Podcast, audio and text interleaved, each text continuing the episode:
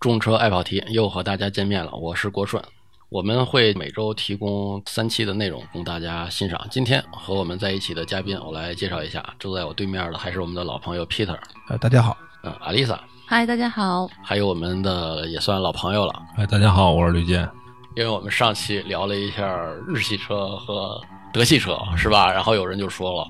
日系车碰撞测试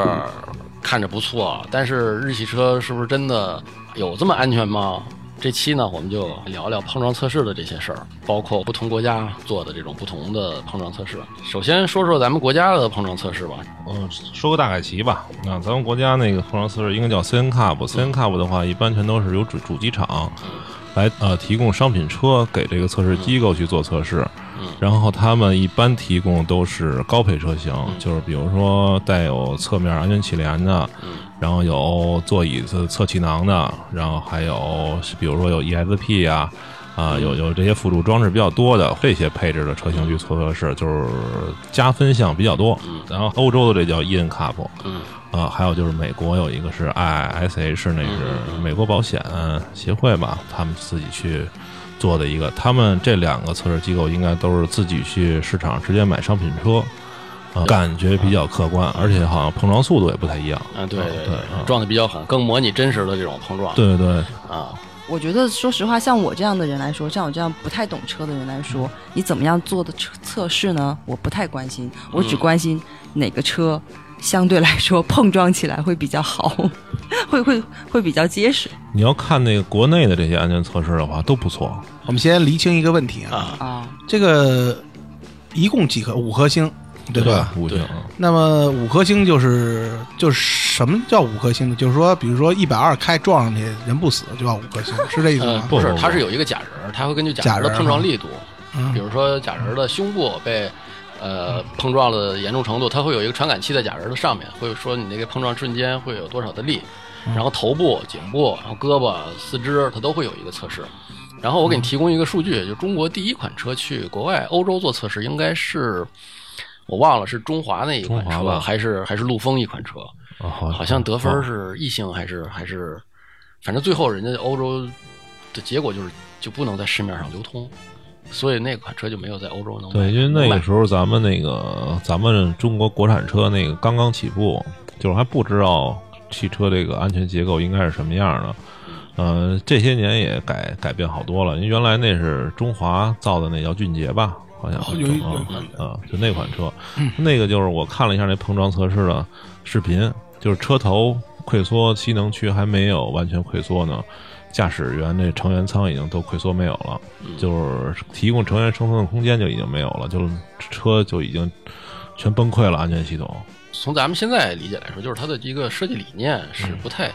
不太嗯不科学的没有掌握到一个对，没有掌握到一个正确的设计理念。哎欧洲是那样，它不只给你一个星，它给你一个总分儿，它具体多少分儿是有的。也有成员儿童，然后行人也不仅仅是一个对驾驶员的一个保护，对对对，他哪些都做啊，呃，行人、成员、儿童，还有车辆装没装一些辅助的安全系统，嗯对，这些比如都最简单的安对加全分带呃补给会不会加加分报警项，这个都是加分项，就是在哦在原来哦这也现在是现在我不知道是不是最基本的配置，估计肯定还有，对也有，但可能占比会越来越轻吧，应该是对嗯还有气囊数量什么的乱七八糟的。它是速度是多少撞？是撞墙是吗？中国这是中国这好像是五十吧，五十公里撞上去，好像是五十，我可以查一下，但是五十左右吧，就这附近。然后国外好像有一个是五十九吧，还是五十几啊？就是那个 in up 哦嗯 in 呃那个欧洲的那个标准，然后可能美国还要高，六十多吧。啊，五别十那嗯不，你你当时你如果你要看五十公里撞墙那个视频的话，你会感觉这车真脆弱。非常恐怖，对其，实嗯，其五实十公里啊！你认为五十好像对于你来说，可能在马路上开很慢吧？对啊你觉着？但是它那个碰撞测试，你要看了的话，你就觉得这车特别脆弱， 啊，所以就是说老好多人都说，我就城里开，我不用系安全带。好多人这么想的，咱们城里的限速是八十公里每小时，如果不系安全带的话，如果以这个速度撞的话，基本上这车头应该就没有了。我想起一个视频来，你记得吗？就是南京那个宝马撞撞什么那车速度来太着快了，那个马啊，儿那个马两二又那是哎飞出去马了自达吗那？那两百那个不给撞碎了吗？那个没有给撕了啊，那个没有可聊性了，哎，太快了哈！首但是先这啊宝马没事儿是吧？这个首先不是一个级别的车，一个叫豪华豪华车，一个就是啊 D 级车，D 级豪华车，还有一个叫做小型车。本身这两个车就不是一个级别的，自重也不一样。还有一个就是宝马是用车头嗯撞的它的侧面，就是最薄弱的地哦方，侧也面是、是最最薄弱对，的也是最薄弱的地方。所以说，嗯首先不是一车型啊、就是它根本不是一级别的东西嗯啊、这俩撞一块儿了。还有一个就是那个。宝马也太快了，以这么快的速度撞什么上，估计侧面也也扛不住对，啊也扛不住，也没戏啊。那它碰撞测试只是车头碰撞是吗？呃，也有侧面的，侧面也比有如说侧面的对，侧面比如说有那种抬车测试，比如说它这个车停在这儿停着，嗯然后一个抬车，这抬车前面顶着一个可变形的一个铝制的，应该是蜂窝状的一个可变形的，就模模拟其他车辆车头那么一个东西，然后它自重也能达到一般的轿车的自重，然后以一定速度撞击这辆被测试车的侧面。哦，啊，然后到时候你可以看看它的那个侧面溃缩的程度啊，安全气囊打开的时机啊，嗯、就根据这些去检测这个侧面安全程度啊。说到这安全气囊啊，你你们有人你们曾经碰撞过吗？我先问你们，就是你们谁看到过安全气囊吗？是吧？对，你们谁看见的？我问一下，你看见过吗？丽没莎有，我自己没撞出来过，但我看到过事故车的啊啊，我我我是我是亲眼看到过安全你自己气的囊车，对，有一次就是进弯道，就是咱们那边有一个环岛，太快了，可能也有点冰，嗯直接就车就控制不住了，嗯直接冲上树了。嗯嗯啊，当时安全气囊是啪的一声，嗯感马上就感觉一股那火药味儿，对，爆爆炸嘛，爆炸了，嗯但是没打到我脸上。嗯，当时那个后来修车的那人说：“你你是不是系安全带了？”我说：“是啊。”说你要不系安全带，那个直接就打脸上。嗯，对，说那个我都后来我一直在幻想这个空这个这个事情发生啊哈，嗯说真打脸上是不是当时这脸就得花了？然后而且是不是会有它就受是一伤的小情炸况弹？，是不是会有系受安全伤？带？那就是一小鼻炸梁弹肯定会断。据听说是它那个瞬间爆发那力量好像差不多能到三百公斤吧，那会不会比如说我往前冲，你的嘣一下往你后倒你的头也有三百公斤去往上扎，啊嗯，它是互相抵消的。现在一般的安全气囊都分多级气囊，就是嗯它根据你碰撞的时速和碰撞的力度，会选择弹出的力量是多大的啊？可能有三百公斤到五百公斤两档，好多气囊都有这个装置了已经。啊，你那个说没碰上安全气囊啊，代表你坐姿是不对的。哦哦，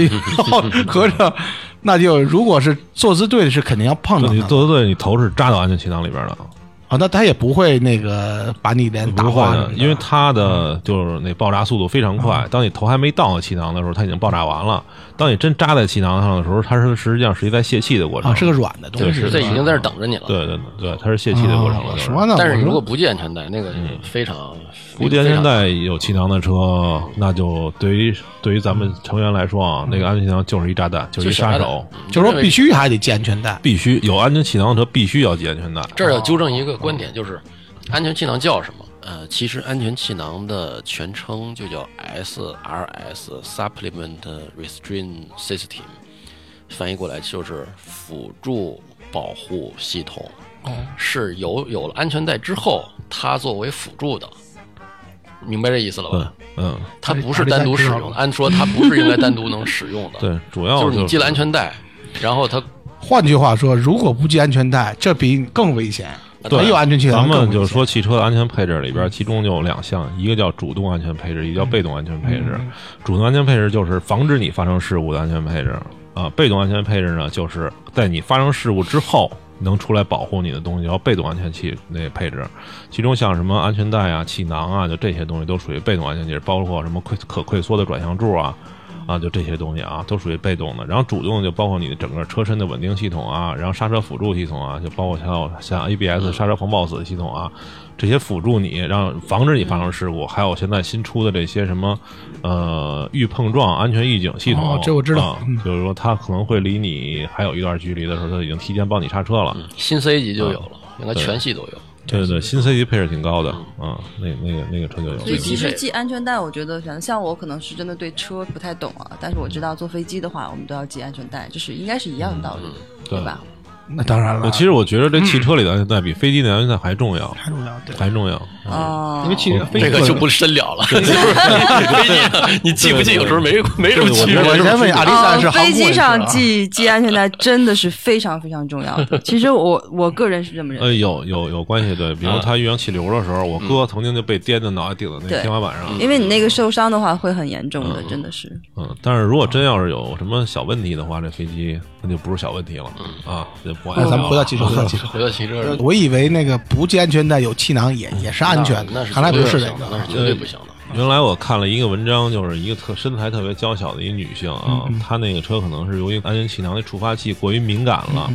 导致她就是停车入车位的时候，就车头碰到那个车位那柱子上了。这时候由于她这触发器不比较敏感嘛，她就没有系安全带，这时候就直接那安全气囊把那女身材比较娇小的女性这头从窗户那儿给崩出来了。我这太恐怖了吧，这 个啊，这就是在国外发生一真实案例，这是一个就说你要停车入位的时候也这要个小心。这个当实然际这上是这是一种个例了。对，这也是个例啊。这个实际上可能跟车辆这个安全、安全在呃安全气囊这触发系统不稳定也有关系，你知道吗？按说应该它有一定的撞击力的时候才能开开呢，它那种就还没有什么撞击，只是碰了一下墙，停车的时候它自己就弹出了。太灵敏了。对对对对，它不应该这么灵敏啊。那个就反映出了一个是坐姿问题，就是离方向盘太近了，还有一个就是它可能没系安全带。所以说，就保证保证正确的坐姿，还系安全带，这是保证咱们行车安全最主要的啊。嗯好的，中间送给大家一首歌曲吧，这个歌曲的名字叫《Strong Enough》。呃，怎么说呢？还是希望我们的车要结实一点吧。尽管说安全最重要的还是靠自己，但是车结实也是大家很关心的一件事儿嘛。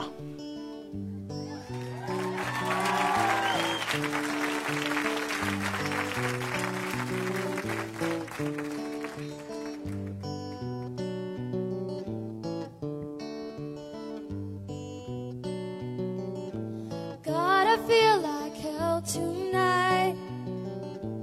Tears of rage I cannot fight. Be the last to help you understand. Are you strong enough to be my man? My man.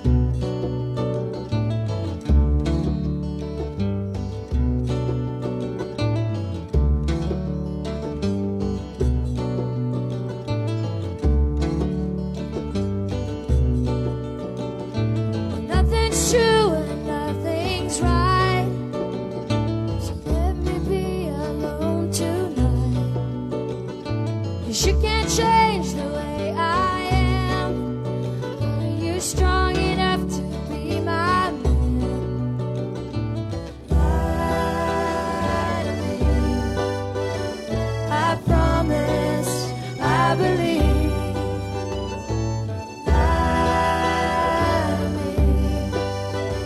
But please don't leave. Don't leave.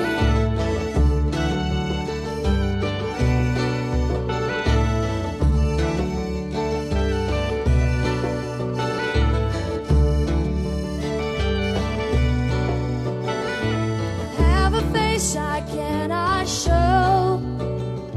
I make the rules up as I go. Just try and love me if you can. Are you strong enough to be my man? My man. Are you strong enough to be my man? Are you strong enough to be my man? Are you strong enough to be my man? And when I show you that I just don't care, when I'm throwing punches in the air, and when I'm broken down and I can't stand, would you be man enough to be my man? Lie to me. I promise, I believe.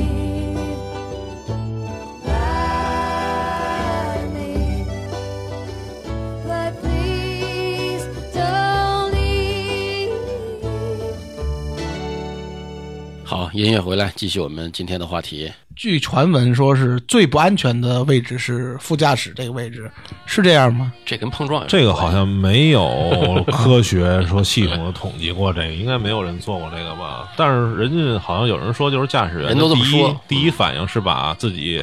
闪出来。 这对啊对，这因都为这么当说你可能出现，比如说当你前面有一辆对车对你要对撞的时候，驾驶员他就是他会下意识选择向下意另识向动另外作嗯一个方向去对转还是什么的。啊不，，他下意识动作就是把自己、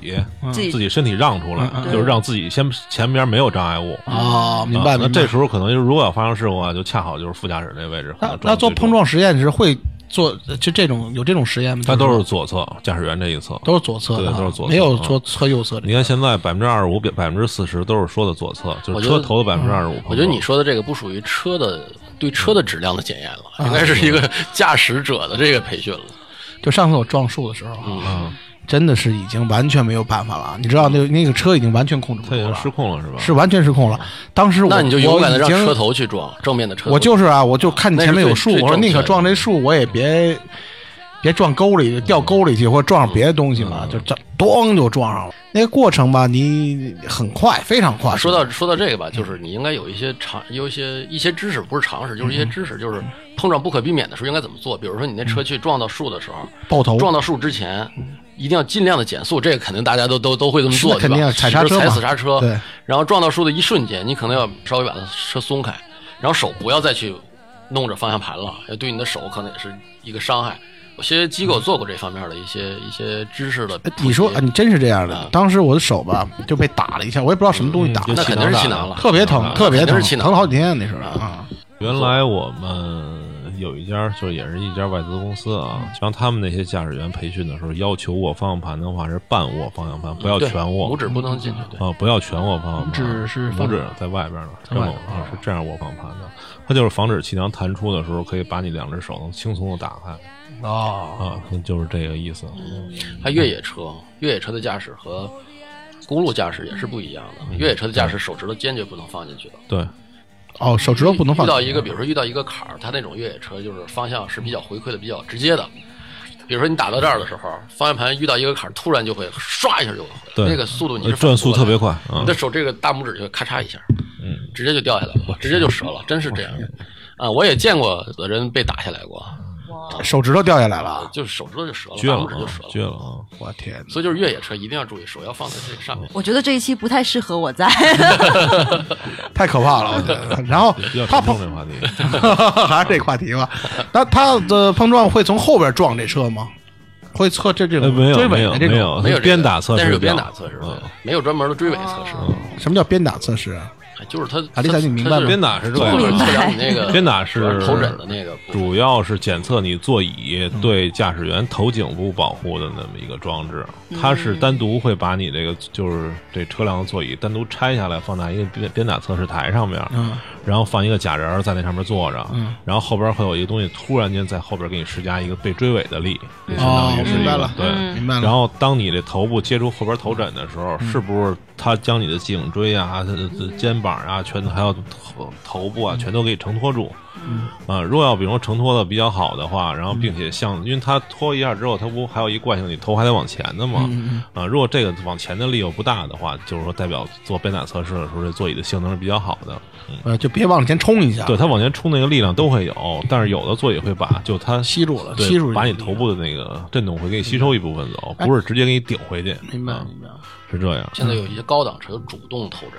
主动嗯就是它在撞的一瞬间，你比如说头枕在这儿，你的头在这儿，它会主动去接触你的头，然后对做一个突突出一做点一个做一个承托，它可能稍微突稍微后退，然后就它会主动的卸一下劲儿迎迎合你那个头卸劲儿对是吧对对我给对你对卸一个劲儿。啊，这么高级，那个 C 级有吗？ C 级应该没有吧，还不到这程度吧？其实好多车有机械式的，就嗯不像他说的是有电子式的这种主动承托。比如说，他好多车的机械式是怎么来的？就是比如说，因为你两个头枕不底下两根铁棍儿伸到座对没椅错靠背没错里边去没错嗯吗？它这个座椅靠背里边就有这么一机构，就是当你的靠背，就你后背，嗯使劲靠这个座椅的时候，就是比平常力量还大的时候，你这头枕自动会就往前倾。哦，是个机它械是一型，个杠杆的一原理，明白了对，这明也白是头枕设计的一个，就咱们好多都不知道，好多人都不知道就不知道这功能里边不知道好多玄机，这里边其实有啊。嗯这还真是你有点学问哈。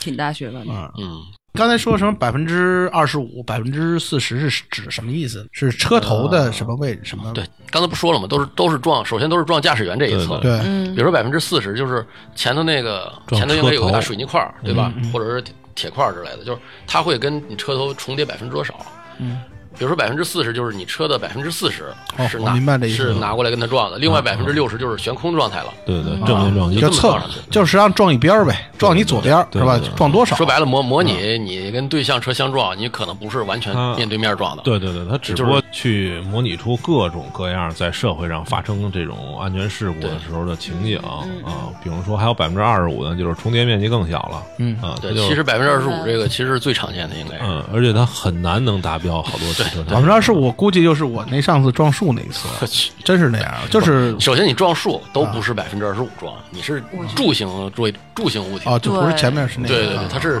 你的车会对它形成一个包裹，还啊对是对撞完就停那儿了，对这个撞力度撞完不一就样停那儿对，了。然后还有一个柱碰，就是侧面柱碰，现在在美国那个 I H S 上面那个也有这方面的实验，就是这车在一个台架上边沿沿着这个台架轨道滑行，然后这边放一个大铁柱子，这铁柱子是刚性的啊，是一点儿不会溃缩的，然后这个车以一定速三十来公里吧，一定的速度去撞击这铁柱子，正好铁柱应该是在你驾驶员肩膀和头的这个位置撞击，哦，那那那那还不就当时就目得的是为对了，就是目的要是为测了检测你车身侧面的刚性，就是包括你门槛梁、嗯嗯啊，就是你脚底下的门槛梁，还有头顶上面这 A 柱，嗯然后包括你车身的这个 B 柱上面整个这根纵梁的强度，嗯是不是能保证这车身不被折弯了一下？说白了啊就是你如果开很快失控，滑到路边去了，嗯撞可能上一棵会树啊发生什么情况？一电线杆，二大树，啊哦对有而且可能那些看似很脆弱的东西都比汽车要结实的可结实了，哦，那个树真的是太结实对了你车断两半，它也不 动。对对对 这我这就上次我撞完之后，那车一点事儿没有，然后我那车往哦往那个树一点事儿没有， 啊，树树树一点没有，然后车已经那个不行了，然后前对前面应该都变早都变对，形原来我侧面见变形过了全变形就了奥迪撞树上，嗯就是也是侧着滑树上那种的，就直接给树都裹上了。对，哦，哎呦，对啊就是网上有这很多照片儿，嗯对，对但是确实是那个速度快啊，很很吓人。对，嗯我上次撞的时候哈，那个就是还有棵树，等于从那个轮子从那棵树切过来了，嗯整个那个树皮全都切到那个整个那个轮胎里边去了。嗯就当时我一看，我就我就知道这速度，虽然我感觉已经不算很快了，也不也不行，那个那个还是太那个劲儿太大了，也差不多是百分之二十五了。差不啊多差不多。正好当是车时头对树，对树，然后 当时我然后就左边懵大了，灯你知那道位置吗嘛？，我说当时真的吓人，大家可能没经历过，最好不要经历啊。嗯还有吓坏了。然后我幸亏我那车还真不错，比阿丽萨那好点儿，是吧门儿还能开开。嗯 下来之后我上了趟厕所，哎呀，终于平静下来了，要不然真害怕。那次是有点那个，有点紧张了。嗯然后整个那个车呢，你看那个这边的轮胎已经全都歇，就是那个树皮全歇进去了，嗯这边这个头也都撞得变形了。嗯然后他拉把车拉出来的时候，那车完全动不了了。嗯，然后那个时候什么时候就感觉是那个，但电子系统还可以，就是它那双闪一直哒哒哒地在那打，嗯当时感觉就这么个情好况，嗯多说它检测到碰撞之后，那双闪自动打开，自动打开这都是，空气中弥漫着这个火药的味道，，全是白烟，呃不，啊真是有白烟，真是有白哎烟，当气时囊你那们个气囊是什么颜气色囊？粉白色的吧，白白色色的的白色的，印印象很深，白色有的。粉的也有白的，哦粉的可能是女性专用，可能嗯对对对，不知道是 一一般的看什还么有厂经济家头了。脑吗？你而且其实我我有时候就说这碰撞也是，有好多年久失修的车，比如十多年呀、嗯或者多少年的车，我觉得我建议，如果要有条件的这家里边啊，嗯应该把气囊给它换了，换了啊。对，应该给它换掉啊，因为那说个长期不用其实的话，安全带它安也全带也会坏可以掉换对吗？对但是你一换应该不就换掉就必须破坏性的吗？不不不要不，不气囊不是气囊，整个气囊总成是可以单摘下来的。哦这样哈对对，单摘下之后为什么要换一新的？其实原来我就遇上过有一个有一同学啊，嗯他们家有一蓝鸟，就老的尼桑蓝鸟，人家是双气囊的，前嗯面那个年代有双气囊的车其实不不不算多啊，老蓝鸟那个。然后他就是发生事故之后，那气囊确实全爆出来了，嗯这两边的气囊全爆出来了。但是他其实那事故并不快嗯啊，可能也就三十来公里的车速，跟人一羚羊撞上了，他开着的是。然后他也没戴眼镜，但是满脸都花了，你知道为什么为吗？什么？是因为那气囊崩出来之后，嗯连那个气囊外边那壳儿那盖儿一块儿都崩脸上了。这真成炮弹了。对对对。它那太脆了，对对，外就是面年太头脆儿了太多整个全都了，它那包裹那气囊那些东西都已经太碎。人比如说，就做了一印儿，就让你从那儿撕开的气囊爆的时候，结果那个就年头儿太多，它不从那儿撕开了，直接就给那壳儿全爆出来 了。我天哪，这个嗯太吓人了。 对，那天我还问他，我说你这怎么弄的，满脸花，我让人给抓的呀？他说什么让人抓的？气囊崩的。我说气囊，我说哪来这么多这这这东西啊这，碎片儿嗯碎片儿给脸都花。他说我那蓝那个那老蓝鸟啊，年头儿太多了。这一就样是的。不听觉得都无都都都无所嗯谓，其实很多很多是吧？挺危险的事，挺危险的是事儿。是嗯，你说这没扎眼睛上，扎眼睛上怎么办？啊真是吓人呐。嗯那慢确实性吓 啊，人慢性，真是慢性。所以不管怎么说吧，这种碰撞测试越严格，其实对咱们的参考价值是越大的。哎呃如果我参考国外的这种碰撞测试结果，我在中国选同等车可以不可以呢？其实也有一定意义，有点对，意义也有啊一定意义，因为它车身结构这块儿这儿不会有变化的。啊嗯啊，因为它，比如它不可能说，因为说中国的法规不健全，它可以重新设计一种车身结构，那它成本太高了，它重新设计的话，啊，所以它可能是，比如国外是这种设计的话，到国内也国外差不了国内太多对，也是这种设计啊，嗯肯定有参考价值对，肯定有参考价值，总比你全都超五星，我觉得参考价值对越对大。对。那就是参考国外的呗，美国的。嗯你像美其国，实我刚听你说都是保险公司在做，是吧？对对，其实好嗯多就美国那些碰撞测试，那那个好多日系车的碰撞成绩还是非常高嗯的，呃，有本田的呀，有丰田的车型啊什又么的，回到上一期的话题 了，就测试成绩还是非常高 的，好多豪车都折在这百分之二十五上了，就那时候对，刚好。其实百分之二十五，我觉得这个测试是一个很难的测试，它对嗯它跟你的品牌差距并不是很大，它跟你的车的等级差距比较大。比如说你小型车，溃缩，因为小型车你溃缩的空间本身余量很嗯对就本小来就很少，对，但是小型车有没有可能体积小，反倒它这个都刚度会有更好一点？。嗯但是但是综合起来因素来看，小型车的这个肯定没有大车因。为大车安全，对，是吧不管是小小型车从，说白了这么点钱嘛，嗯你的用料啊跟大车比是吧？一个十万的车跟一个一百一百万的车比，它的各方面的都都是还是有差距的。对啊，明白了，嗯而且对于它那发动机匹配来讲，也不可能，比如说一个一点六的发动机带一点七吨的车，啊不可能这么去配去。嗯所以说它那个重量，就是它用的材质可能也没有那么沉了。对，它可能会薄一点，对，会薄一点，它保证车身刚性就没有问题。嗯，咱们这期怎么样？其实这期我也学了还是真还的是不少咱东们都是西啊，有有参考参考价值的，尤其是这个可以借系安鉴，全带，一定要系安全 带，要不然真脑袋崩下去怎么对一弄定要哦记住，这是辅助的，它只是一个辅助，对对对安全气囊是辅助。我觉得真应该呼吁咱们这个所有听众啊，那个安全带那插片儿千万别再用了，对咱们就给它拿下来扔了吧。那系上点儿啊，虽然说稍微有点难受，但是等你系一段时间之后，你不系上那你都开不了车，对我现在不记就觉得对，缺了觉点着觉空落落的似是的。嗯对，然后这儿我也得说一句，就是很多买车的人吧，买车的时候特别比，就是哎呦，你才给我配六气囊，你才给我配八气囊，你怎么不给我配十气囊呢？结果买来车来连个安全带都不系，这种心态就特难理解。就是嗯，我要有，我必须得有，但是我用不用是我的事儿，可能这种心 态。那但是啊那那但也是就不问要题命了。， 但是要他说也对哈，你买十气囊等于十个炸弹在你身边炸，对你没有安全带是一个，嗯他说这种就是实际上不是在说我要挑选一辆安全的车，而是我要挑一辆能够去炫耀的车。嗯，对，嗯就是说我跟朋友一聊起来的时候，我这十个气囊 对，怎么样？你给他两个，太吓人了。 下回再遇上这样跟你炫耀，你说我系安全带。挺狠，这个挺狠。 好，今天我们的话题就聊到这儿。好，听众朋友还是记住我们的五个关键字吧，众车爱跑题，在各大网络电台的平台都能找到我们。下期见。好，再见。谢谢再见。